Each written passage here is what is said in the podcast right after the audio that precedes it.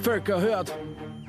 Es rettet uns kein höheres Wesen, Gott kein Kaiser, noch Tribun, uns aus dem Elend zu erlösen, können wir nur selber tun. Herzlich willkommen zu Das politische Quartett, der Podcast gegen Notstandspolitik, weil wir drüber reden können, ehrliche Fragen, ehrliche Antworten und weil wir drüber reden müssen.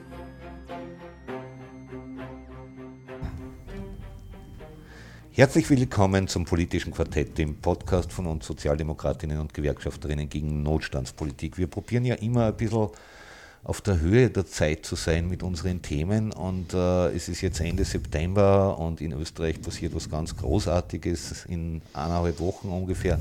Unser Bundespräsident wird neu gewählt, ich muss jetzt im Gegensatz zur schriftlichen Sprache nicht von der Bundespräsidentinnenwahl sprechen, was es natürlich korrekterweise ist, aber es kandidieren leider nur Männer, was auch wieder mal ein Zeichen für die politische Kultur in diesem Lande ist. Äh, und wir haben eine ganze Reihe von Kandidatinnen und Kandidaten, ja, von Kandidaten, keine Kandidatinnen, sondern nur Kandidaten irgendwie und über die werden wir uns jetzt trefflich das Maul zerreißen.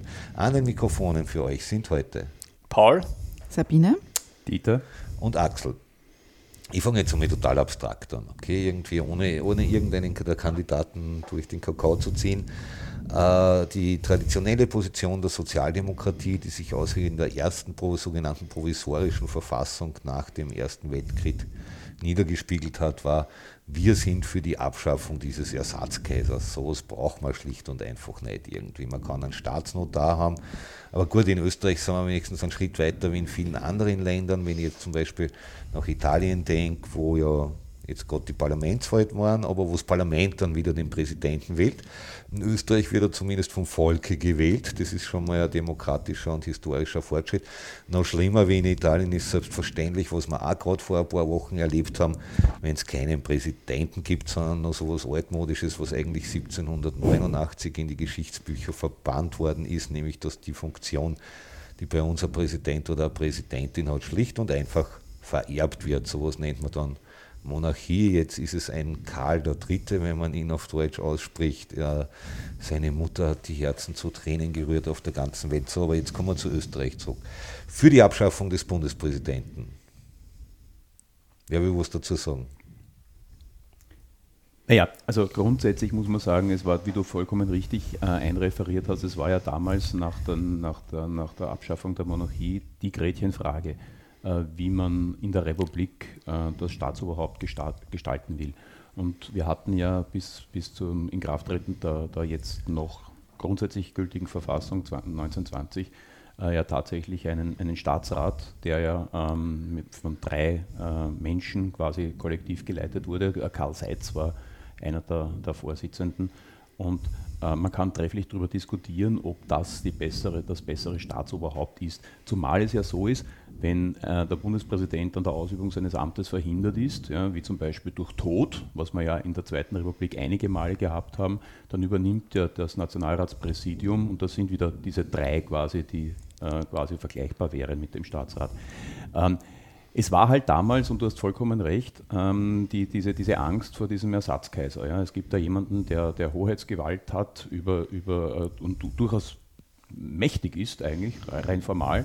Und man hatte halt die Befürchtung, dass das, dass das ähm, ähnlich wie ein, ein Monarch ähm, aussehen und wirken könnte. Jetzt ist natürlich die Frage, das kann man trefflich diskutieren, ob, ob die, die Ängste damals berechtigt waren oder ob ein, ein, ein Präsident heutzutage ähm, nicht eine andere formale Aufgabe auch hat. Aber zu den formalen Aufgaben eines Bundespräsidenten würde ich gerne später noch ein bisschen was sagen.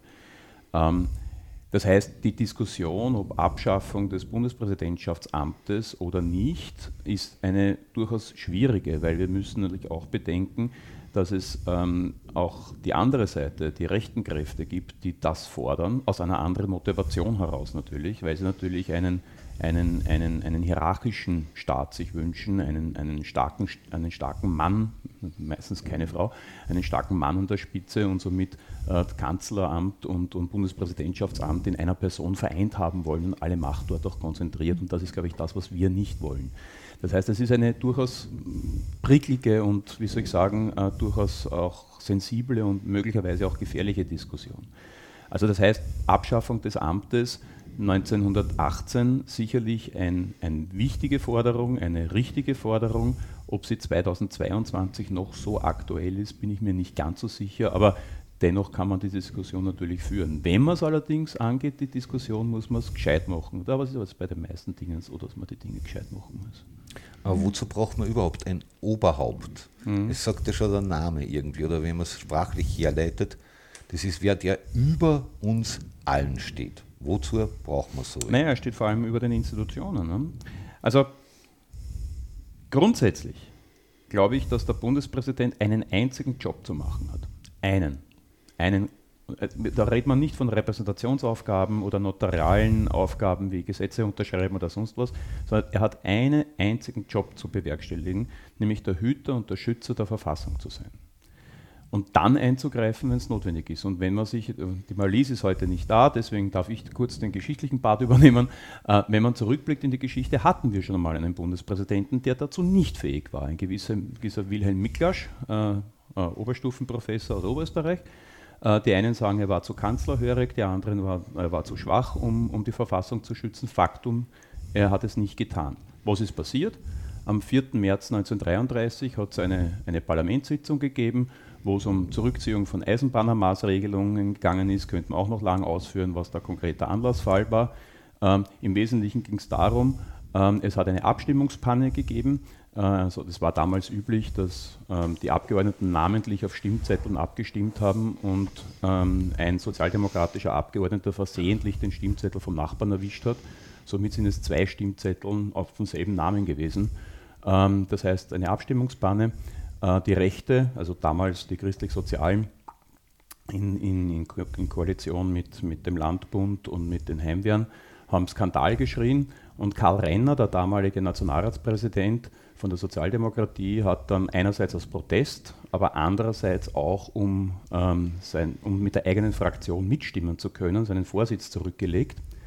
Ähm, man muss dazu sagen, die Mehrheitsverhältnisse waren denkbar knapp, nämlich 81 zu 80 ja, von den Regierungsparteien und den, na stimmt nicht, 82, 83 zu 82 ja, in, im, ähm, ähm, also im Verhältnis regierende Parteien und, und, und Oppositionsparteien. Und der zweite Nationalratspräsident, der christlich-soziale Rudolf Rameck, hat aber genau dasselbe gemacht, auch den Vorsitz zurückgelegt. Und der dritte Nationalratspräsident, der, der Sepp Strafner von den Großdeutschen, hat im Affekt das genauso getan und Gach ähm, sofort den Vorsitz zurückgelegt und plötzlich war das Parlament ohne Vorsitz und die Leute haben eigentlich nicht gewusst, was jetzt zu machen ist, weil die Geschäftsordnung hat dafür nichts vorgesehen und die Abgeordneten sind eher belustigt und verwirrt auseinandergegangen. Und Engelbert Dollfuss, der damalige Bundeskanzler, hat das zum Anlass genommen, zu sagen, dass, die, dass die, ähm, äh, das Parlament sich selbst ausgeschalten hätte und hat dann am 15. März mit Waffengewalt die Abgeordneten am Betreten des Parlaments gehindert. Und jetzt kommen wir zum Punkt. Ja. Der damalige Bundespräsident Wilhelm Miklasch hätte jederzeit die Möglichkeit gehabt zu handeln. Er hätte einerseits natürlich die Regierung, äh, in, in, äh, also er hätte äh, von der Regierung verlangen müssen, äh, ihm die, die, die Auflösung des Nationalrats vorzuschlagen. Das hat er nicht gemacht. Ähm, er hätte aber auch die unterbrochene Nationalratssitzung neu einberufen können. Das hat er auch nicht gemacht. Das heißt, er war nicht fähig oder nicht willens, die Verfassung zu schützen. Und das ist aber der einzige Job, den ein Bundespräsident zu machen hat. Und habe ich den nicht, habe ich diese Kontrollinstanz nicht. Und ich sage jetzt, diesen Job hat seit 1990 kein Bundespräsident mehr erledigt. Wenn man Verfassungsbrüche hat, zahlreiche gegeben. Ich sage jetzt nur das absolute Extrem irgendwie, weil es viele gibt. Jeder Bundespräsident seit 1990 hat es zugelassen, dass das Neutralitätsgesetz, das heißt zwar Gesetz ist, aber im Verfassungsrang mit mhm. Füßen getreten wird. Das ist eine andere Debatte. Aber das können wir gerne auch diskutieren. Die Sabine wollte was sagen. ich gebe da vollkommen recht, dass es sozusagen die, die, die, Kernaufgabe des Bundespräsidenten oder der idealerweise irgendwann auch Bundespräsidentin wäre, die Verfassung zu schützen. Was ich schon massiv in Frage stelle, und da bin ich beim Axel, ob das wirklich eine einzelne Person sein muss oder ob das nicht auch ein Gremium sein kann, das halt einen Vorsitzenden hat. Und da würde sich meiner Meinung nach äh, eine zweite Kammer, die wir ja haben, wie zum Beispiel der Bundesrat, der eigentlich jetzt gerade eh nicht allzu viel zu tun hat, durchaus eignen, das zu tun. Und ich sehe das Amt ähm, oder, oder die Forderung nach der Abschaffung deswegen schwierig, jetzt gar nicht, weil das irgendwie formal nicht möglich wäre oder wenn man sich da nicht irgendwelche anderen Konstrukte äh, überlegen könnte, sondern, und der Axel hat das vorher jetzt eben auch mit dem Drama um die Queen da schön beschrieben, weil die Menschen halt immer noch gerne Galionsfiguren haben.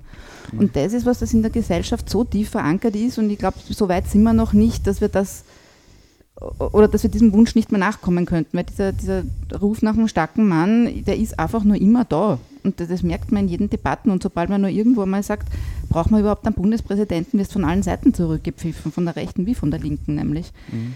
Also ich glaube, das ist eine Diskussion, der wir uns jetzt zum, zu dem jetzigen Zeitpunkt überhaupt nicht stellen würden oder müssen, wenngleich sie für die Zukunft wahrscheinlich irgendwann relevant sein wird, wenn wir dann doch irgendwann einmal auch unsere Gesellschaft dazu gebracht haben, sich generell zu verändern. Ja, äh, sehe ich genauso. Wenn wir, wenn wir es wirklich schaffen, die Gesellschaft so weit zu bringen, dass sie dann auch ähm, ein, das müsste dann aber ein direkt gewähltes Organ sein, auch dieser Staatsrat, den wir, von dem wir gesprochen ja. haben. Also das heißt, die Länderkammer wäre jetzt für mich nicht das geeignete Gremium, weil die ja nicht einmal, äh, die werden ja von, von den Landtagen delegiert. Also das ist ja jetzt nicht einmal, nicht einmal. Also ja, man konnte zum Beispiel in Analogie zu verfassunggebenden Versammlungen, die es ja in, immer wieder in mhm. Ländern gibt, konnte man zum Beispiel ist jetzt ein Begriff, den ich erfinde, eine verfassungswahrende Versammlung okay. wählen, deren okay. Aufgabe ja. es mit, keine Ahnung, 100 Mitgliedern, ich sage jetzt Hausnummer mhm. ist, nur auf die Einhaltung der Verfassung zu achten und dann den Verfassungsgerichtshof, was auch immer, einzuschalten. Ich wollte vielleicht noch einen Aspekt sagen, vielleicht äh, um das zu ergänzen, aber bitte korrigiert es mich, wenn wir immer davon sprechen, den Schützer der Verfassung, das stimmt ja nur zum Teil, weil er ist eigentlich nur das oberste Organ insofern, dass er für die Einhaltung der verfassungsmäßigen Ordnung einsteht. Er beurteilt ja keine Gesetze oder dergleichen. Genau. Und, ja. Entschuldigung, bitte unterbrich mich jederzeit. Äh, diesen Aspekt wollte ich halt vielleicht noch herausheben, weil du hast das vorher mit dem Neutralitätsgesetz gesagt und dergleichen. Und Jetzt bin ich natürlich bei dir, weil ich glaube, dieses Gesetz wird auch ständig, ich meine, das ist hohl, da kann man äh, lang drüber diskutieren, aber das ist nicht mehr existent. Aber es ist halt nicht die Aufgabe des Bundespräsidenten hier für die, äh, für die äh, Einhaltung der Gesetze insofern zu sorgen. Dafür gibt es eigentlich Gerichte und dergleichen. Das ist ein ganz ein wichtiger Punkt, den du sagst, Paul.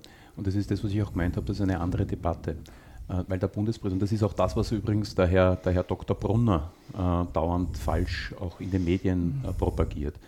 Der Bundespräsident ähm, ähm, bekundet dem, mit seiner Unterschrift unter Gesetzen, dass dieses Gesetz verfassungsmäßig zustande kam.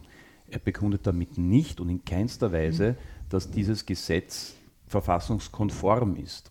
Das bedeutet, dafür, da hast du vollkommen recht, jeder, jeder hat die Möglichkeit, vor dem Verfassungsgerichtshof dann Klage einzubringen und der Gerichtshof prüft, ob es dieses Gesetz der Verfassung entspricht oder nicht.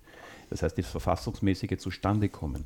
Und deswegen sage ich, das ist der erste, das ist der erste äh, Job oder der einzige Job des Bundespräsidenten, grundsätzlich über die Einhaltung der Verfassung, über die verfassungsmäßigen Abläufe ähm, das heißt, als Kontrollinstanz tätig zu sein.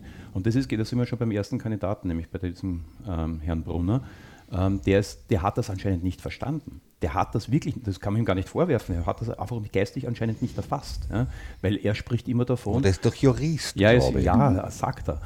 Nein, ich glaube es ihm schon, dass er Jurist ist. Ja. Aber er hat es tatsächlich nicht verstanden, weil er nämlich immer davon spricht, dass er die, die Regierung deswegen entlassen würde, weil sie, äh, weil, weil, weil, sie ähm, ähm, weil er als Bundespräsident diese verfassungswidrigen Covid-Bestimmungen nicht zugelassen hätte. Ja, das ist aber nicht die Aufgabe des Bundespräsidenten der, der Bundespräsident hat nicht die Aufgabe, äh, die Inhalte der Maßnahmen zu prüfen, sondern nur verfassungsmäßig, das verfassungsmäßige Zustandekommen. Ja, das ist ein großer Irrtum, dem der Herr Brunner aufsitzt. Und ganz kurz möchte ich was äh, noch, bevor wir mit den einzelnen Kandidaten beginnen, was vielleicht spannend wäre, weil ich glaube, das Grundproblem liegt ja schon in der Annahme der Bevölkerung. Weil die meisten glauben, vielleicht aus Amerika und so einfach rübergespielt, dass der Bundespräsident einen aktiven Part übernimmt in unserer, in unserer, ähm, in unserer Regierung. Und das ist einfach nicht der Fall. Und bei aller Sympathie für manche äh, Kandidaten, eigentlich eh nur für zwei, äh, merkt man halt auch, dass die Debatten einfach nicht dementsprechend, was das Amt hergibt. Und das halt für mich zumindest, ich glaube für viele einfach sehr frustrierend ist, weil es einfach nicht das abbildet, mhm. was der Bundespräsident tut. Vielleicht noch zwei ganz kurze Anmerkungen dazu. Punkt 1, wenn Gesetze nicht mehr verfassungsgemäß zustande kommen, dann haben wir ganz ein anderes Problem in dem Land, als dass irgendwer das mit seiner Unterschrift bekräftigt. Punkt 1. Und zweitens, was man vielleicht nicht vergessen darf bei dieser Ersatzkaiserrolle, im Regelfall sind sogenannte Präsidialsysteme, also wo eigentlich der Ministerpräsident oder wie er immer heißt in gewissen Ländern, in die USA gibt es das ja zum Beispiel gar nicht. Da sind ja beide Rollen zusammengeführt in einem Amt tatsächlich, also Regierungschef und Präsident. Er heißt halt Präsident, aber ist beides. In Frankreich gibt es halt einen Ministerpräsident, der quasi nur der oberste Befehlsempfänger vom, vom Präsidenten ist. Äh, Im Regelfall sind sogenannte Präsidialsysteme irgendwie, wo dieses autoritäre oder starke Manndenken viel stärker da ist. Mhm. Aber gehen wir gern zu den Kandidaten. Brunner. Alois Brunner, oder? Ah, äh, Verzeihung, nein, nein, äh, nein, nein, nein, das war jetzt eine historische Anspielung irgendwie für manche, die es vielleicht verstehen werden. Oder? Der Michael ja. Brunner. Ja. ja, ich weiß, eh, ich weiß, eh, ich weiß, eh, ich gebe es zu. Es ja, war, war, ein böser also, Untergriff. Ich weiß nicht, also bei, beim Herrn Brunner, das kann man relativ kurz halten. Ja.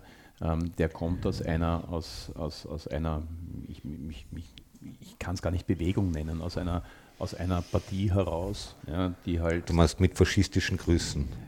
Weiß ich nicht, ja, so, so weit würde ich vielleicht nicht gehen, aber der Punkt ist der, das ist halt diese, diese, diese ähm, Gruppierung, die meint, äh, die, die Retter der Nation insofern zu sein, indem sie sämtliche Covid-Maßnahmen kategorisch ablehnen und äh, die Pandemie runterspielen und somit auch Menschen gefährden. Ja. Das heißt, was die Hörerinnen jetzt dann nicht sehen, ist, dass der Axel auf seinen, seinen Impfstich hinweist. Ja. Äh, ich weiß nicht, wie viel es war. Vierte. Ja, vierte. ich bin auch schon viert geimpft. Ja. Ähm, das heißt also, der, der, Herr Brunner kommt aus dieser, aus dieser Überlegung heraus und meint halt, der Retter der Nation zu sein, was er de facto nicht ist. Das Problem ist, dass er mit seiner Politik oder mit dem, was er als Politik äh, wahrnimmt, äh, in Wirklichkeit den Boden bereitet für, für sämtliche äh, Trittbrettfahrer aus dem rechtsradikalen Spektrum, die natürlich versuchen, diese, diese, diese, diese, diese Widerstände gegen Covid-Maßnahmen zu, zu äh, kapern, was ja teilweise auch sehr gut gelungen ist. Das heißt mit anderen Worten, der Herr Brunner ist nichts anderes als der Steigbügelhalter für so manchen faschistoiden ähm, Mitbürger, Mitbürgerinnen, die versuchen hier politisches Kapital zu schlagen. Und leider funktioniert das. Und ich weiß nicht, ob das im Interesse des Herrn Brunner ist. Äh, er ist auf jeden Fall damit sehr erfolgreich. Äh, zum Glück liegt er in dieser Umfrage bei 2-3 Prozent. Mehr wird er nicht machen. Also insofern spielt er auch in Wirklichkeit keine Rolle. Und ich denke mir, das sollte dann im Endeffekt auch das Schlussstrich unter dieser MFG sein. Wir hoffen es alle. Ja, ich glaube auch, dass wir uns diesem Herrn nicht intensiv widmen müssen und da ihm eine Bühne bieten. Das Wahlergebnis in Tirol hat auch gezeigt, wo die MFG jetzt derzeit steht. Also ich glaube, bis auf in Oberösterreich haben die jetzt überhaupt keine Plattform mehr im Moment. Und ich, das ist eine, ich will es auch gar nicht Bewegung nennen, aber eine Gruppierung an, an, an Schwurblern, die jetzt sowieso untergehen wird, weil es eh keine Maßnahmen mehr gibt. Also das, die sind halt einfach auf dieser Welle aufgeschwommen haben sich aus den verschiedensten Lagern rekrutiert und werden sich dorthin auch wieder aufteilen. Also ich glaube, den Herrn Brunner können wir einfach ersatzlos jetzt aus unserer Diskussion streichen, äh, weil der eh in einem Teich fischt, der durch andere Kandidaten mehr als gut abgedeckt ist, leider. Weil rechte Kandidaten gibt es ja bei dieser Wahl mehr als genug. Was man nicht vergessen darf in allen aktuellen Umfragen, also sogenannten Sonntagsfragen, wenn am Sonntag Nationalrat wäre, war die MFG noch immer im Nationalrat drin. Wobei Umfragen, ähm, gerade die Umfragen der letzten Zeit haben ja gezeigt, dass man denen nicht immer glauben muss. Also eh, nicht immer glauben, aber so schlecht waren sie auch nicht irgendwie. Jeder, der Umfrage lesen kann, hat zum Beispiel gewusst, dass, dass die ÖVP in Tirol nicht so abstürzen wird, wie sie das ja, selber behauptet stimmt, hat. Ne? Stimmt schon, Axel. Nur wenn man, wenn man jetzt da ähm, das ist eine Sonntagsfrage, da wird befragt, wie würdest du wählen, wenn genau. am kommenden Sonntag Wahlen wäre. Ja.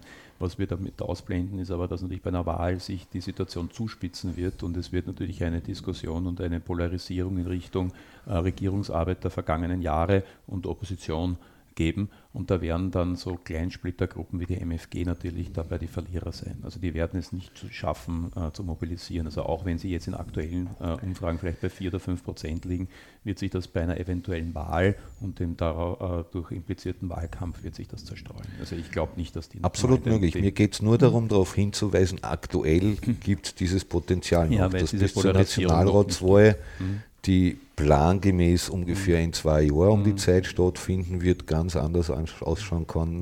Ja. Ja. Brunner, abgehakt, rechts Mhm. außen. Und damit, ist- das meinen wir jetzt nicht fußballerisch. Ja, rechts außen gibt es eine Menge. Ne? Mhm. Also ähm, der Herr Gross zum Beispiel, der ist ja ein, ein brillanter Rhetoriker, das muss man ihm zugestehen, der, der versteht sein Geschäft. Ein bisschen manisch. Ja, durchaus, ja, durchaus. Also leicht emotionalisierbar, aber das, das, das, das interpretieren manche als Charisma. Das heißt also mit anderen Worten, äh, was, also ich schaue mir manchmal äh, ein bisschen, ein bisschen Sadomist, äh, äh, äh, Sadom?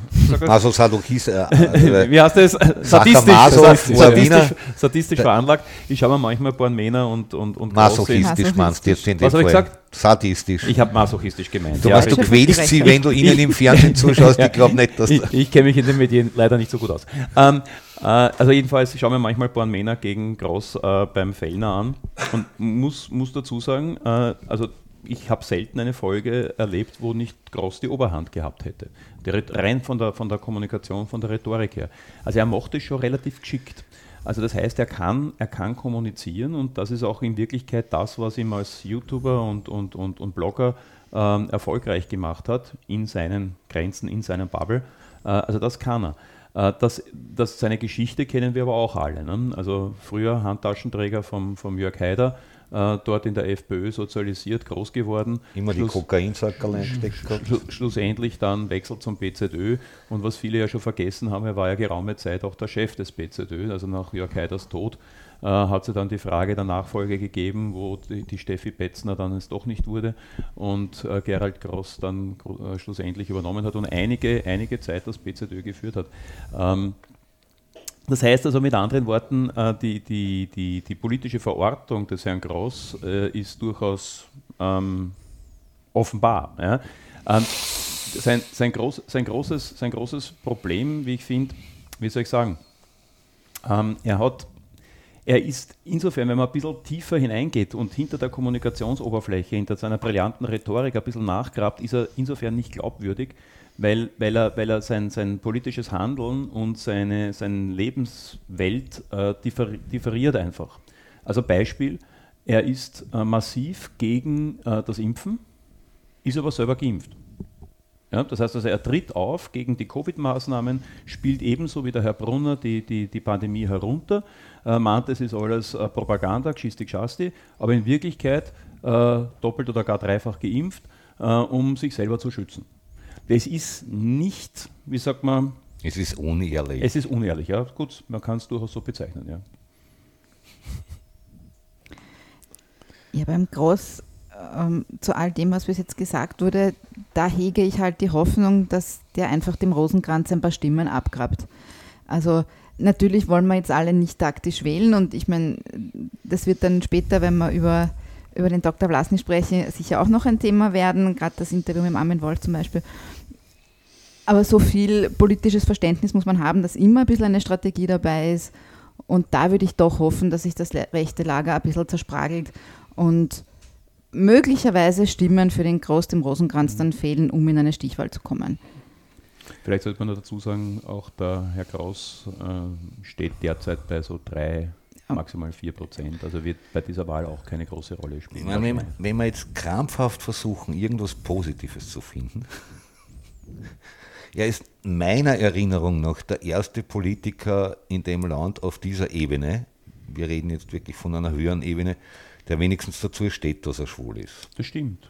Er, er steht offen dazu, äh, manche würden sagen, er gibt zu, was ja total eine dumme Formulierung ist, er ist halt schwul, ja und völlig uninteressant. Irgendwie, es hat überhaupt nichts mit seiner Politik zu tun, aber es ist nichtsdestotrotz für Österreich eine erstmalige Geschichte, die vielleicht oder hoffentlich wenigstens ein bisschen einen Beitrag dazu leisten wird, dass was, was völlig normal ist, tatsächlich auch als völlig normal wahrgenommen wird. Aber auch da ist diese Inkonkurrenz spürbar, ne? weil mhm. gerade seine Parteien, also die FPÖ und BZÖ, dieses archaische Familienbild vertritt. Ja? Katholizismus. Somit, somit, somit, somit da ein Widerspruch in sich da ist, Natürlich. grundsätzlich. Ja? Wobei, gut, dass du gesagt hast, in Österreich, weil Wowereit Oberbürgermeister von, von, von Berlin München war deutlich früher dran. Wowereit war Berlin, oder? Ah, Berlin. Berlin. Ja, natürlich Berlin. Entschuldigung. Pariser Bürgermeister, da. Du hast vollkommen recht. Ja, aber wie gesagt, also auch da diese äh, Inkonkurrenz, ganz einfach, die, die, die nicht stimmig ist. Ja. Aber er versteht es sehr gut mit seiner Rhetorik, mit seiner Kommunikationsfähigkeit, das zu überdecken. Ich muss ja immer nachdenken, wie man richtig schreibt, mit SZ oder mit SS am Schluss. das war böse. Ich bin halt offensichtlich. Ja, man, man, man, vergisst im Alter, gell, man weiß ja, genau, das wie, ist, man, wie, wie, schreibt man denn jetzt? Frühe Altersdemenz, ne? Frühdemenz, Frühdemenz sagt man da bei uns. Das fällt mir komischerweise ein. Groß. Hackerl, oder? Hackerl. Ja. Rechtsradikales Hackerl. Mhm. Ein, mit, mit dann, ein Kreuz mit dem Haken dran. Dann, dann, haben wir ja noch ein paar rechte Kandidaten. Ja, das hört ja nicht auf. Ne? Da gibt es ja diesen Tassilo. Tassilo, Tassilo mhm. ein richtig schöner deutscher germanischer mhm. Name.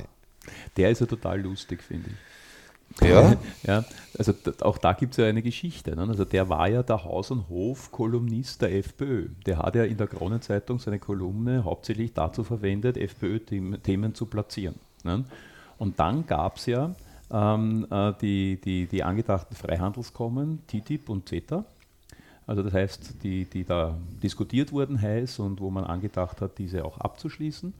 Und ähm, die FPÖ war dann damals in der Regierung und die haben das dann ratifiziert. Und das hat der Tassilo Valentin ja als Verrat äh, quasi an der Bewegung empfunden und hat plötzlich angefangen in der Kronenzeitung gegen die FPÖ zu schreiben. Und das war ja eine große Verstörung und auf einmal wisst ihr jetzt kein Rechter mehr und was ist los? Nein, der ist natürlich nach wie vor ein Rechter und, und ein, ein Paraderechter logischerweise, aber er war halt im Clinch mit der F plötzlich. Ja. Und das war halt für die F nicht leicht, ja, bei Kronenzeitung, hallo, wichtiges Medium. Mhm. Ne? Ähm, Im Endeffekt haben sie sich dann irgendwie ausgesöhnt oder es ist einfach veräppt, dieser Konflikt. Deswegen hat es auch diese Gespräche vorerst einmal gegeben, ob der Valentin nicht eventuell für die F sogar antreten könnte als Bundespräsidentschaftskandidat. Äh, dass es das nicht geworden ist, äh, mag jetzt an unterschiedlichen Themen liegen. Vielleicht aber ist es noch dieser alte Konflikt, der irgendwie wieder aufgepoppt ist. Ja, der hat einen lukrativeren äh, Sponsoring-Vertrag abgeschlossen, weil er kandidiert ja de facto für eine Partei, die es eigentlich nicht mehr gibt in dem Land, für das Team Stronach. Ne? Mhm. Ne? Ähm, zumindest behaupten Gerüchte, obwohl der Herr Valentin sicher nicht der Ärmste ist, irgendwie, dass sein Wahlkampf massiv ja, gesponsert, gesponsert wird. wird ja. mhm.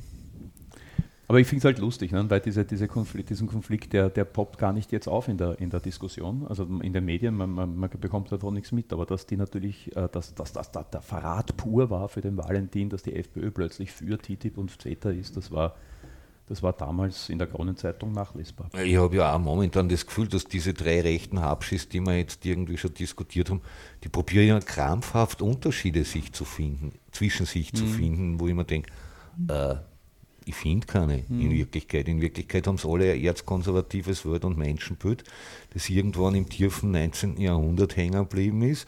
In Wirklichkeit sind sie alle Rassisten, in Wirklichkeit sind sie alle Sexisten. Ähm, in Wirklichkeit stehen sie so ziemlich für alles, wo wir dagegen stehen. Mhm. Was mir da ein bisschen Sorge macht, das ist jetzt nicht auf eine Person bezogen, aber generell auf das Spektrum der rechten Kandidaten, die wir bei dieser Wahl haben, ist, dass jetzt dieses Märchen von die Rechten sind ja alles Trotteln mehr als entkräftet ist, weil der Brunner ist Jurist, der Rosenkranz ist Jurist, der Valentin ist Jurist, also das sind jetzt alles keine dummen Leute. Und das macht schon ein bisschen Angst, dass so die kollektive Rechte scheinbar, also würden die sich zusammentun und organisieren, ist dieses Potenzial doch enorm und das macht mir ganz ehrlich gesagt die meiste Angst ich würde jetzt nicht sagen, alle Rechte sind Trotteln, aber gleichzeitig möchte ich schon festhalten, bloß weil man ein Studium abgeschlossen hat, heißt das noch lange nicht, dass man kein Trottel ist. Insbesondere wenn ein bestimmtes Studium, das ich jetzt nicht mehr erwähnen möchte, großteils aus Auswendiglernen besteht. Ja, aber es, es zeigt trotzdem in eine Richtung, dass man einfach die Rechte auch intellektuell nicht unterschätzen darf. Durch, durchaus, stimmt schon, ja. Also es hat ja, es in, in der rechten Szene gibt es immer wieder auch, auch hochgebildete Menschen, äh, die, die auch die Träger der Ideologie sind. Ja. Also ich, der, der, der Skinhead-Nazi, der mit dem Baseballschläger auf die Straßen geht, das ist schon lange nicht mehr der gefährliche Rechte. Das sind wirklich die Idioten. Ähm, der, der, gefährliche Rechte ist halt der im Nadelstreif, der vielleicht sogar mhm. äh, auch das entsprechende Wissen hat. Also der, der Chefideologe der FPÖ, also weiß nicht, ob er, einer der ehemaligen Chefideologen der FPÖ, muss man sagen, zum Beispiel ähm, der, der, Andreas Mölzer, mhm. äh, wenn man den zuhört, der weiß schon, von was er redet. Der hat schon mhm. Ahnung. Der, der, der, der ist aber auch ideologisch so gefestigt, dass er seine äh, abstrusen Ideologien, für uns abstrusen Ideologien, auch durchaus darstellen kann. Also du hast vollkommen recht. Äh, es gibt äh, in der Rechten auch hochgebildete Menschen, übrigens Rosenkranz ist auch Jurist. Ja, habe ich gesagt. Also hast du gesagt, ja. Entschuldigung. Die, die, die, die durchaus das Potenzial haben, auch ihre Position auch breit darzustellen. Umso wichtiger ist es, dass wir dann auch dagegen auftreten, weil nur weil jemand studiert hat, heißt er nicht, dass er Recht hat. Und das macht dann wieder so ein Kommunikations-Genie wie den Großgefährlich, weil mhm. der kann das dann wieder umsetzen. Der ist aber nicht Rhetorik. studiert. Der, der ist aber nicht studiert. Der nicht, genau, aber, richtig, sage, ja. aber die, die sind schon gut aufgestellt ja. im, im mhm. Kollektiv. Ja. Sie mhm. sind halt jetzt, sie treten in verschiedenen Splittergruppen im Moment bei dieser Wahl auf, mhm. aber das, das Potenzial liegt nach wie vor wahrscheinlich, es also es ist nach wie vor ein rechtes Land, in dem wir leben, man kann es so ja. benennen. Ja, deswegen ja. hast du ja Rechtsstaat. Ne? ähm, was ich schon bedenklich finde, ist, dass halt fünf von sieben Kandidaten irgendwie alle Akademiker sind. Ja, das zeigt halt schon auch nach wie vor was über die Möglichkeiten in diesem Land als normalsterblicher Mensch irgendwas zu werden. Wobei es stimmt natürlich gerade in dieser sogenannten Alt-Right, New Right, wie man es ja immer nennen mag, gerade in die USA, in dieser libertaristischen Szene, gibt es echt scheißgescheite Typen irgendwie. Zum Beispiel der Thiel, der neue Chef von Kurz da im Silicon Valley, das ist ein blitzgescheiter Typ. Ich meine, dass er politisch völlig jenseitig ist irgendwie, weil er halt, weil er halt noch nicht einmal Adam Smith versteht irgendwie und glaubt, der Adam Smith hat wirklich an die freie Hand geglaubt. Was übrigens, glaube ich, 90 Prozent aller Liberalen glauben, weil sie offensichtlich Adam Smith nie gelesen haben. Ja? Äh, wo der Adam Smith sogar davor gewarnt hat, das, was man heute Sozialstaat nennt, der freien Hand des Marktes zu überlassen. Ja, weil es keinen Profit abwirft. Aber Nein, nein, da hat er tatsächlich. Ich, also Dieter, kann, Bildung, kann, Transport, kann Verkehr dir nur empfehlen, so, Kann ja dir nur empfehlen, Adam Smith auf Englisch zu lesen. Irgendwie, weil es nämlich ein Kapitel gibt, das nie auf Deutsch übersetzt ja, dann habe ich ein Problem. Ähm, was nie auf Deutsch übersetzt wurde und da stehen die entscheidenden Punkte drin. Mich wundert es okay. nicht, dass es nie auf Deutsch übersetzt wurde. Okay. Aber es stimmt schon, nicht, nicht jeder Rechte ist ein Trottel irgendwie. Mhm. Und es gibt, ich meine, politisch ist er vielleicht ein Trottel irgendwie, aber das hat nicht notwendigerweise was mit Intelligenz jetzt im Sinne unserer Gesellschaft zu tun, weil das ja sehr, sehr, sehr äh, einschränkender und eigentlich ausgrenzender Begriff von Intelligenz ist. Ich glaube, wir sollten gar nicht so sehr auf das Thema Intelligenz gehen, weil ich glaube, wir gehen immer von unserem Wertekompass aus. Die sind halt zu einem Großteil Opportunisten, hochintelligent, wissen, wo sie sich befinden, wissen, ich meine, die führen den Klassenkampf, die, die tun ganz klar trennen zwischen der breiten Masse, die eh ihren Platz äh, quasi unten endlich anerkennen soll. Sie ist etwas Besseres im System und das leben sie halt auch. Natürlich gibt es dann eine Außenkommunikation. Sie haben oft einfache Messages, weil äh, Teilen und Herrschen funktioniert ja schon seit tausenden Jahren und das, da, da bieten sie halt einfache Lösungen an, und, und das greift halt bei den Leuten. Und deswegen, sicher, die Basis, die, die klassischen Hooligans, oder wie man sie alle bezeichnet, die sind idiotisch, aber diese Leute sind genau das Gegenteil, was sie ja so gefährlich macht. Mhm. Ein Haider zum Beispiel, wenn du den angehört hast, der rhetorisch konnte er was und er hat ganz genau gewusst, welche Teile er hernehmen soll. Ich meine, der hat sich lange Zeit als, als Kreisky und her, der, der hat schon gewusst, was er tut. Und, und deswegen, ja, für uns teilweise, weil wir aus einem gewissen Spektrum kommen, wirkt das teilweise lächerlich, was sie sagen, aber man darf nicht vergessen, wie das auf die breite Masse wirkt. Und, und wie gesagt, die sind hochintelligent und können das ganz genau äh, berechnen, wie das ankommt. Deswegen. Und da sind wir nämlich jetzt bei dem Punkt, den ich nach wie vor überhaupt nicht verstehen kann, warum das uns Linken nicht gelingt.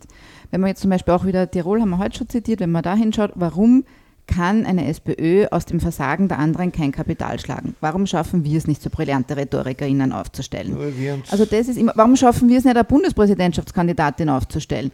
Also äh, noch viel mehr als der Bildungsgrad der einzelnen Kandidaten regt mich als Frau natürlich auf, dass wir da jetzt äh, die Auswahl zwischen sieben Männern haben.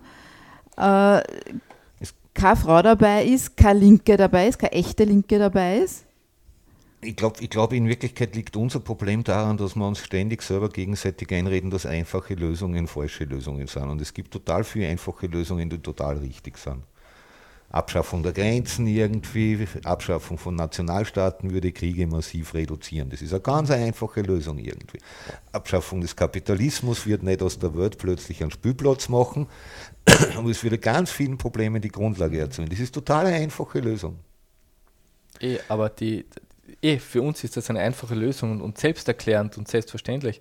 Aber wenn du quasi dein ganzes Leben lang indoktriniert bist und für dich, wir haben schon vorher, wir wollen einen Ersatzkaiser haben, mhm. wir werden auf Autoritäten hintrainiert. Es sind für uns, wir haben Wahrheiten oder die werden uns so beigebracht, die sind halt ganz klar. Wenn Ausländer kommen, hör dir mal an, wie darüber, als würden Ausländer quasi 50 Prozent von unserem Budget auffressen.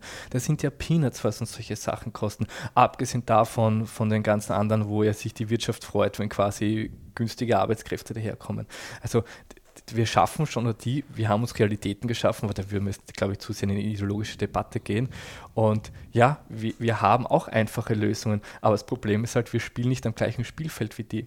Und ich glaube, mhm. dass das ist halt, ja, und da kommen halt noch andere Schau interne mal, Faktoren dazu. Schauen wir, dass wir wieder ein bisschen zurückkommen, ja. weil die Zeit wie immer drängt. Ich glaube, äh, den Herrn Valentin. Valentin. Ja. Valentin Zassilo Hackerl, rechtsradikal. Mhm. Und dann gibt es noch diesen komischen, wie heißt der, Rechtskranz? Haben wir schon wieder was falsch gemerkt? Ja. Na, können wir noch okay. ganz kurz beim Valentin bleiben, weil ein Faktor ist noch ganz wichtig, weil er war ja in der ZIP mit dem Herrn Wolf und quasi, was mich beeindruckt hat, dass quasi direkt auf Fakten angesprochen er mittlerweile auch schon einen Punkt erreicht hat, wo es quasi jetzt auch okay ist, einfach Fakten zu verneinen. Und so driften wir halt ab. Also das ist, mhm. Aber das wollte ich nur kurz einbringen, weil das eine neue Qualität hat. Ich glaube, ich glaub, das ist ganz wichtig, was du sagst, eben das, und das wird wahrscheinlich nicht nur den Valentin betreffen, aber bei dem war es halt jetzt da ganz ja. offensichtlich. Ja. Der, da sagt der Armin Wolf, äh, das ist so, weil das kann man nachlesen, das ist Fakt, und der sagt, na. na das finde ich beim Präsidentschaftskandidaten schon bedenklich, aber das finde ich beim Innenminister skandalös. Und wir sind halt an einem Punkt, wo die Gesellschaft sowas akzeptiert und, und mhm. da müssen wir doch endlich ansetzen. Weil das kann nicht sein. Also du kannst keinen Innenminister haben, der, der Fakten negiert und der, der, der sich da hinsetzt und, und, und Behauptungen aufstellt und es keine, keinerlei Konsequenz hat. Ich weiß ja nicht mal, ob es hat eine parlamentarische Anfrage gegeben, ich glaube schon, oder? Zumindest das, aber nicht mal da bin ich mir sicher. Also wir lassen ja alles durchgehen. Jetzt kommen die Elfer rein und wir verschießen sie bis zum geht nicht mehr.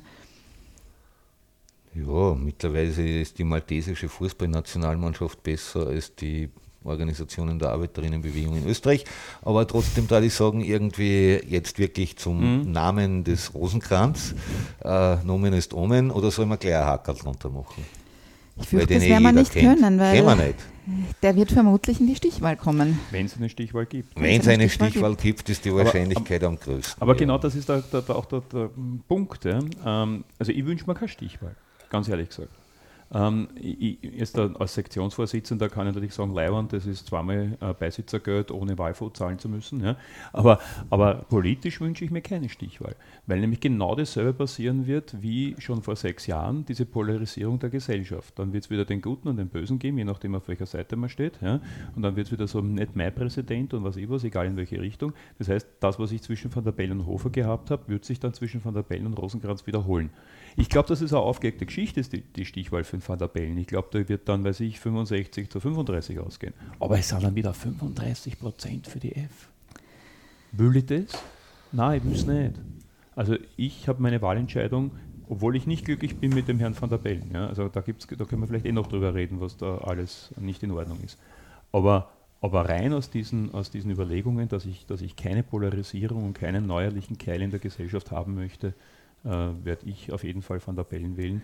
Aus zwei Gründen, eben um das zu vermeiden und, das vielleicht auch noch gleich gesagt, weil er den einzigen Job, den ein Bundespräsident zu machen hat, noch Ibiza gezeigt hat, dass er es kann. Ja? also die Regierung Bierlein und dafür noch eine parlamentarische Mehrheit zu finden, dass, diese, dass, dass diese Regierung auch eine Mehrheit im Parlament findet, muss ich sagen, das hat er nicht ungeschickt gemacht. Ja, aber das werden wir dann vielleicht noch diskutieren, wenn wir über den Van der Bellen reden. Ich wollte nur sagen, Stichwahl brauche ich keine. Da sind wir jetzt eben wieder bei diesem taktischen Wählen, was wir vorher schon angesprochen haben. Und da bin ich ja ein ganz ein großer Gegner davon. Weil, wie sagt einer der Präsidentschaftskandidaten immer so schön, es ist eine Wahl und bei einer Wahl soll man die Wahl haben. Und bei einer Wahl soll man auch die Wahl treffen, die einem ideologisch zusagt und wo die Person, in dem Fall ist es ja eine, wirklich eine Personenwahl, wo man der Person auch das Amt zutraut. Und, und das hat der Van der Bellen für mich in den letzten Jahren nicht gezeigt.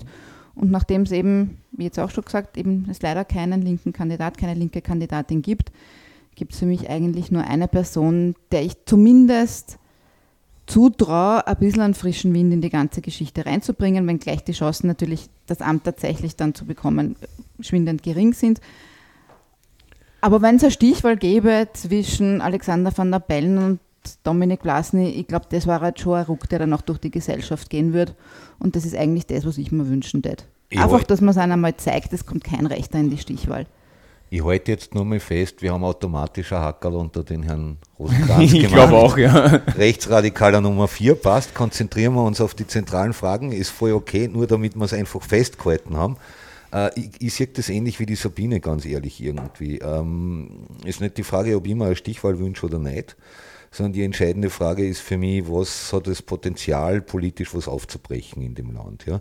Und allein das Zeichen irgendwie, dass kein Rechtsradikaler in einer Stichwahl kommen hat, hätte, glaube ich, das Potenzial, was aufzubrechen in dem Land. Und äh, Jetzt, jetzt kann man sagen, jetzt natürlich ist es rein juristisch oder verfassungsrechtlich richtig, dass der Bundespräsident mehr oder weniger nur eine Aufgabe hat, aber moralisch glaube ich, hat er noch ganz andere Aufgaben. Ja? Und da sage ich ganz klar, ein Bundespräsident, der schwarz-blau angelobt, no go. Ein Bundespräsident, der jeden Scheiß von schwarz-blau unterschreibt, ja? Uh, no go. Aber steht ihm das zu? Das, ja, das, das, das ist eine sehr umstrittene Frage, auch unter Verfassungsjuristen. Ja? Mhm. Ähm, ich sage nur einfach, wie es ist, ja, und gleichzeitig, glaube ich, muss man es in ein bisschen einer größeren Perspektive betrachten, ja. Wenn es jetzt, und er ist einfach über die Jahre, ich meine, wir reden immer von einem Van der Bellen im Jahr 1975, wo er bei der Gruppe revolutionärer Marxisten war, sondern er ist irgendwann zu einem grauslichen Neoliberalen mutiert, der irgendwann sogar mal die, die Abschaffung der solidarischen Sozialversicherung vorgeschlagen hat in einem Wahlkampf wie er noch Grünen-Chef war. Jetzt ist er selbstverständlich überparteilich, also eine Unehrlichkeit von österreichischen Bundespräsidenten, finde ich, weil man legt ja schließlich seine politische Gesinnung nicht ab, bloß weil man ein Amt kriegt. Du hast, du hast vollkommen recht, politisch ist er durchaus zu diskutieren. Ja, ne? Aber ich wollte auf einen anderen Punkt aus. Ich wollte auf einen anderen Punkt aus. Dieses ewige Ding, wir müssen uns zwischen Neoliberalen und Rechtsradikalen entscheiden, führt permanent nur zur Stärkung der Rechtsradikalen. Das haben wir in Frankreich gerade wieder gesehen, irgendwie her bei den Präsidentschaftswahlen. Und irgendwann stellt sich einfach für mich die Frage, diese, diese, dieses ewige Entscheiden zwischen dem kleineren Übel, dann haben wir in der nächsten, in der, meinetwegen bei der nächsten Bundespräsidentenwahl, haben wir womöglich eine Stichwahl zwischen Brunner und Rosenkranz.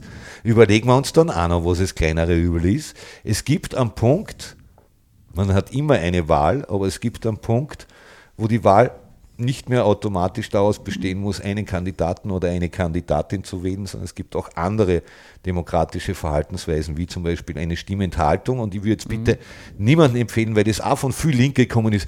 Bei die Scheißer, die kandidieren, ich überhaupt nicht wollen und Na, so irgendwie, gehe lieber.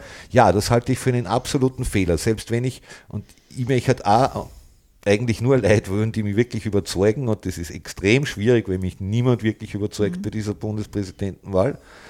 Ich habe vor sechs Jahren mit voller Überzeugung Rudi Hunsdorf. Aber gewählt. wenn, wenn, wenn wenn es sowas nicht gibt, ich gehe trotzdem hin oder hole mir eine Briefwahlkarten, das ist ja austauschbar irgendwie, und wähle nicht. Ich kann eine politische Botschaft draufschreiben, ich kann den Zettel weiß abgeben, ich kann draufschreiben, ihr seid alle Vollkoffer, ich kann draufschreiben, niemand entspricht meiner politischen Linie, was auch immer, aber damit setzt man zumindest ein politisches Zeichen. Und ich glaube mhm. tatsächlich, dass wenn jetzt haben wir das, dass ganz viele Leute sagen, ich gehe nicht zu der Wahl, weil es mir alle am Arsch vorbeigehen.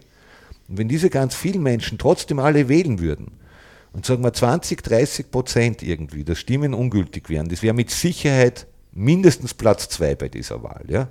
Dann war das ja. tatsächlich ein enormes politisches Zeichen in diesem Land, nämlich das, was wir eh alle wissen, dass es eine enorme Unzufriedenheit mit der Parteienlandschaft gibt. Ich sage ganz bewusst nicht mhm. Politikverdrossenheit, weil ich diesen Begriff erstens für dumm und zweitens für falsch halte, weil alle sagen immer, die Jugend ist politikverdrossen. Ja, und wie viele Jugendliche sich ständig auf Demos bei politischen Aktionen politisch diskutieren, auf Facebook politisch diskutieren und so weiter und so fort.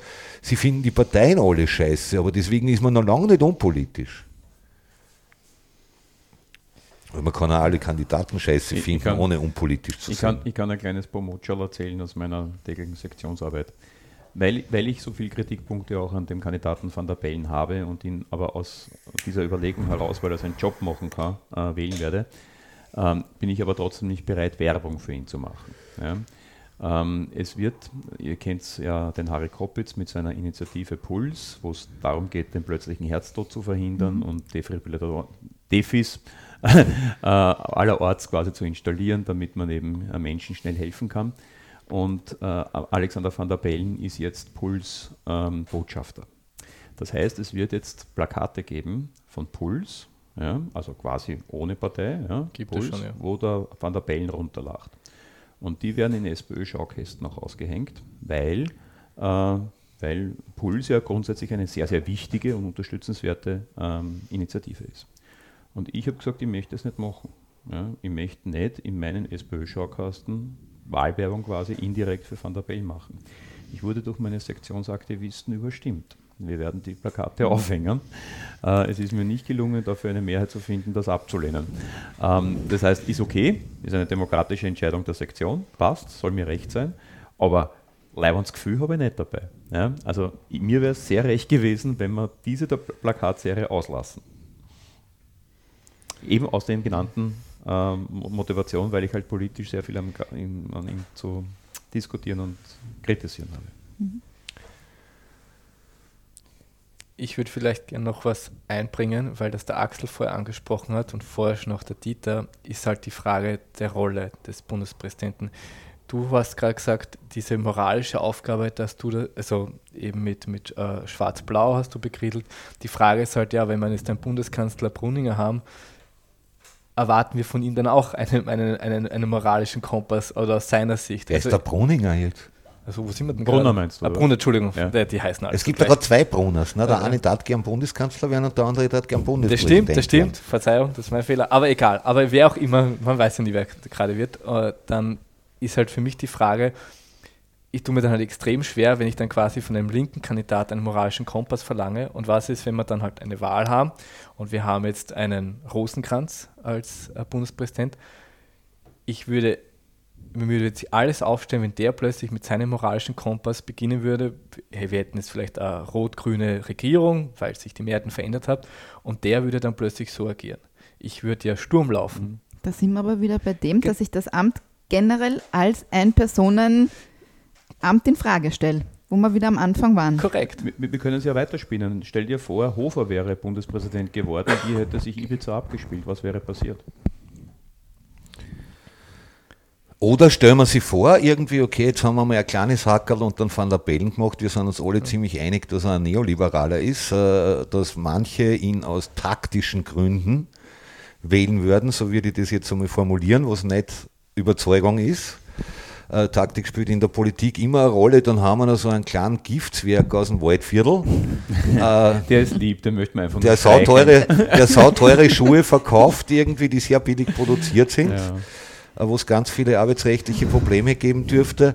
Äh, ich frage mich, frag mich, wird dann die Entscheidungen, vor allem dann Entscheidungen über die verfassungskonforme, über das verfassungskonforme mhm. zustande kommen äh, von Gesetzen mit Geräuschen von Klangschalen im Hintergrund oder ja halt der Wünschelroute drüber übers Gesetz irgendwie das und, ist, und, ist, und die entscheidet dann. Das ist natürlich sehr stark überzeichnet, aber im Kern trifft es das schon. Ja, also ich glaube schon, dass der durchaus noch in Gedankenwelt ähm, anhaftet ist, die vielleicht in vergangenen Jahrzehnten noch äh, modern oder adäquat war.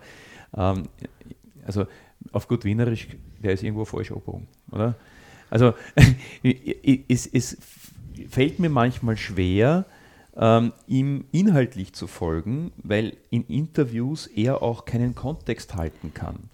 Also ich, ich verstehe manchmal nicht, was der sagt, weil er nämlich nichts zu den Fragen, nichts zum Thema, nichts zur Bundespräsidentschaft sagt, sondern irgendwas. Also, Kling! Ja. Für mich ist er einfach ein Wirrkopf. Ja. Also er hat durchaus dann doch wieder irgendwo so grundsätzlich menschliche Ansichten, wenn er menschlich ja, ja sympathisch ja, sage ich einfach zum Streicheln, aber politisch. Aber er ist ein klassisches Produkt von Verschwörungsvideos. Also er hört was und gibt es wieder und darauf baut sich sein Weltbild auf. Okay. Mehr ist das nicht. Also ich glaube, den kann man einfach als irgendwie als, als skurriles Faktotum mhm. komplett abhackeln und den brauchen wir auch in gar keine Ecke schieben, der wird sich irgendwie im Äther aber, auflösen und gut ab, ist es. Aber, aber, Gratulation, dass er 6000 Unterstützungsunterschriften zusammen hat. Also das ist wirklich respektabel. Ich finde das großartig eigentlich. Aber politisch hat er keinen Mehrwert er hat halt, er hat halt, glaube ich, schon ein gewisses Publikum, weil wir halt gerade bei diesen sogenannten Covid-Protesten gesehen haben, wie viele Esoterikerinnen es in Österreich mhm. gibt. Und dass, dass diese Esoterik sehr, sehr oft ganz eng verwoben ist, sei es bewusst oder unbewusst, mit rechten Gedankengut. Das ist ja nicht umsonst, dass ganz viele Nazis Esoteriker waren. Jetzt habe ich vom, vom Herrn Staudinger nichts gehört zur Impfung oder zu Covid. Ich habe nichts gehört, vielleicht habt ihr irgendwas ja. mitgekriegt. Ich habe überhaupt wenig von ihm gehört, um ehrlich zu sein. Jetzt wollen wir ihm nichts unterstellen, aber es ist schon ein sehr ähnliches oder fast das gleiche Weltbild, das ganz viele aus dieser Szene auch motiviert irgendwie. Und ich persönlich, es gibt da ein wunderbares Buch namens Brauner Magie, das, äh, das die Parallelitäten zwischen rechten Gedankengut und Esoterik aufzeichnet. Ich kann es nur jedem ja, empfehlen, ich kann es nur jedem empfehlen, der auch nur überlegt, seine Stimme an einen Mann aus dem Waldviertel zu verschwinden. Also ich, ich glaube, da ist dem Heini äh, Staudinger durchaus ein bisschen Unrecht getan. Also das Eck will ich ihm ehrlich gesagt nicht abstellen. Ähm, äh, ja, Esoterik, ja, ähm, diese, diese Vernetzung mit, mit äh, den, den ähm, Rechten würde ich, würd ich so nicht sehen. Er, er ist, wie, wie, gesagt, politisch harmlos, würde ich mal behaupten wollen. Er ist aber ein gutes Testimonial auch für die Durchschnittsbevölkerung, weil er schon sich eben nicht schubladisieren lässt und sowohl teilweise wirklich linke Themen anspricht, teilweise grüne Themen anspricht, dann wieder ein bisschen in die rechte Szene abdriftet. Und ich glaube, so geht es aber ganz, ganz vielen Leuten in der Anführungszeichen Normalbevölkerung, die jetzt nicht irgendwo an einer Partei angehaftet sind. Und das könnte ihn dann wieder für solche Menschen interessant machen. So, jetzt haben wir noch einen Kandidaten zum noch, Abhandeln. Ja. Marco Pogo, aka Dr. Dominik Vlasny. Mhm. Ich, ich lade mich jetzt gleich aus und sage, in der ersten Runde kriegt er meine Stimme. Und falls er in die zweite Runde kommt, kriegt er es auch weil falls er nicht in die zweite Runde kommt, würde ich ungültig. Van der Bellen geht nicht mehr, aus den genannten Gründen.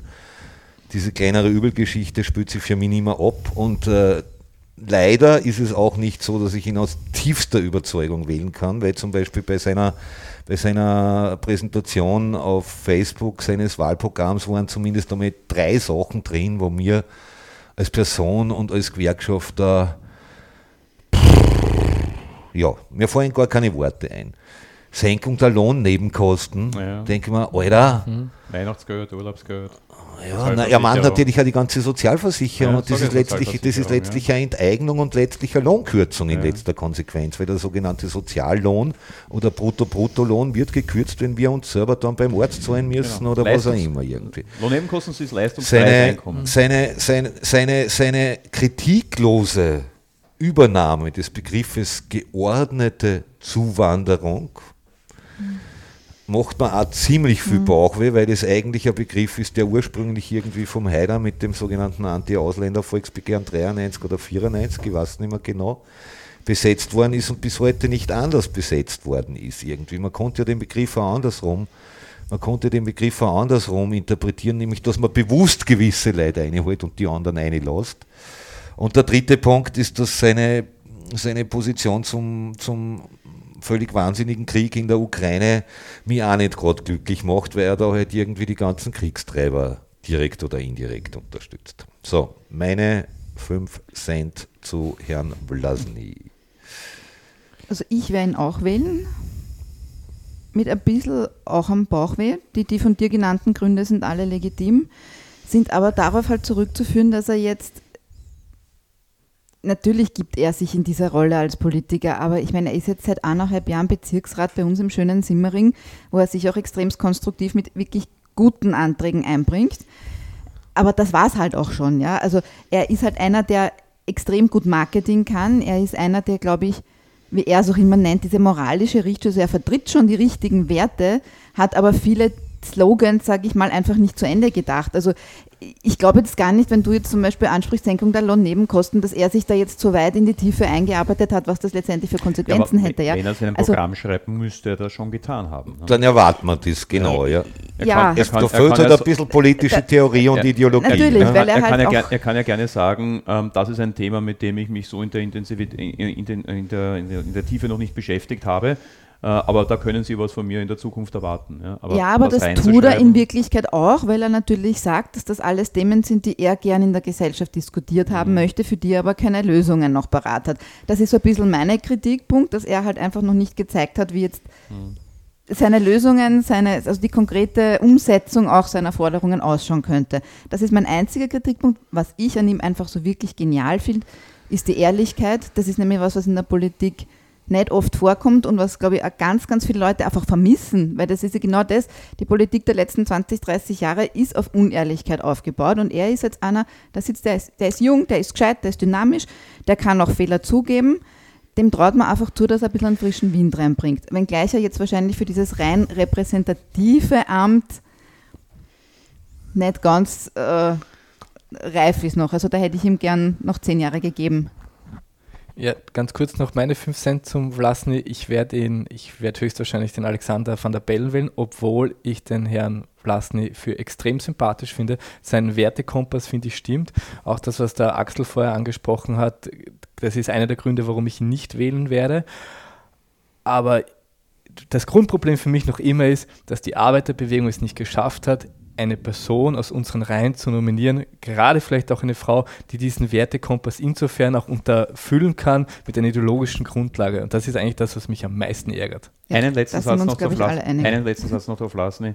Ähm, wir dürfen auch nicht vergessen, dass natürlich, wenn der in die Stichwahl kommt, auch die Bierpartei einen Hype bekommt und die Frage ist, wie uns das in Zukunft dann auch betreffen oder vielleicht sogar schaden wird. Also ich hätte ihn ja einfach gerne als Aktivisten für uns, weil er ist einfach ja, ein super Dann Testimonial. Haben wir, ein Dann haben wir, ein wir haben ein Projekt und an okay. dem werden wir jetzt arbeiten. Eins, eine Feststellung vielleicht noch, weil das von der ganzen Van der Bellen-Partie und alle, die Van der Bellen unterstützen, von Volkspartei bis zur SPÖ, irgendwie immer kommt das Argument mit der Witzkandidatur ist eine Frechheit. Ja, ja das stimmt auch nicht. Weil es Kandidaten gibt, die deutlich weniger politisch zum Sagen haben. Irgendwie. Ja, das war es wieder mal mit unserem Podcast. Man sieht, äh, wir sind uns in der Uneinigkeit einig, äh, was nicht Schlechtes sein muss. Wir sind, glaub, genau, wir sind, uns einig, dass wir keine Rechten wollen. Ja, ja. da sind wir uns genau. Und das wäre wunderbar, wenn kein Rechter in die Stichwahl kommt irgendwie. Weil es keine Stichwahl ähm, gibt. ich würde mir eine Stichwahl wünschen. Ich würde mir eine Stichwahl wünschen, wenn kein Rechter reinkommt. Irgendwie ist das viel mehr Signal wie alles andere. Aber es ist egal irgendwie. Ähm, das zeichnet, glaube ich, uns aus im Gegensatz zu sonstigen Teilen auch der Arbeiterinnenbewegung, dass wir einfach unterschiedliche Positionen stehen lassen können. Wir freuen uns, wenn es zuhört gehabt habt. Wir freuen uns, wenn es unseren Podcast weiter verbreitet. Der ist wie immer auf unsere Social Media, auf unserer Website, auf widerstand.at. Falls ihr Rückmeldungen habt oder ein Thema vorschlagen wollt für einen nächsten Podcast, einfach an kontakt auf widerstand.at und damit sagen wir wieder mal gemeinsam, mit einem herzlichen und solidarischen, verabschieden wir uns gemeinsam mit einem solidarischen Auf, Auf Widerstand. Widerstand. Völker hört. Es rettet uns kein höheres Wesen, Gott kein Kaiser, noch Tribun, uns aus dem Elend zu erlösen, können wir nur selber tun. Herzlich willkommen zu Das politische Quartett der Podcast gegen Notstandspolitik, weil wir drüber reden können. Ehrliche Fragen, ehrliche Antworten und weil wir drüber reden müssen.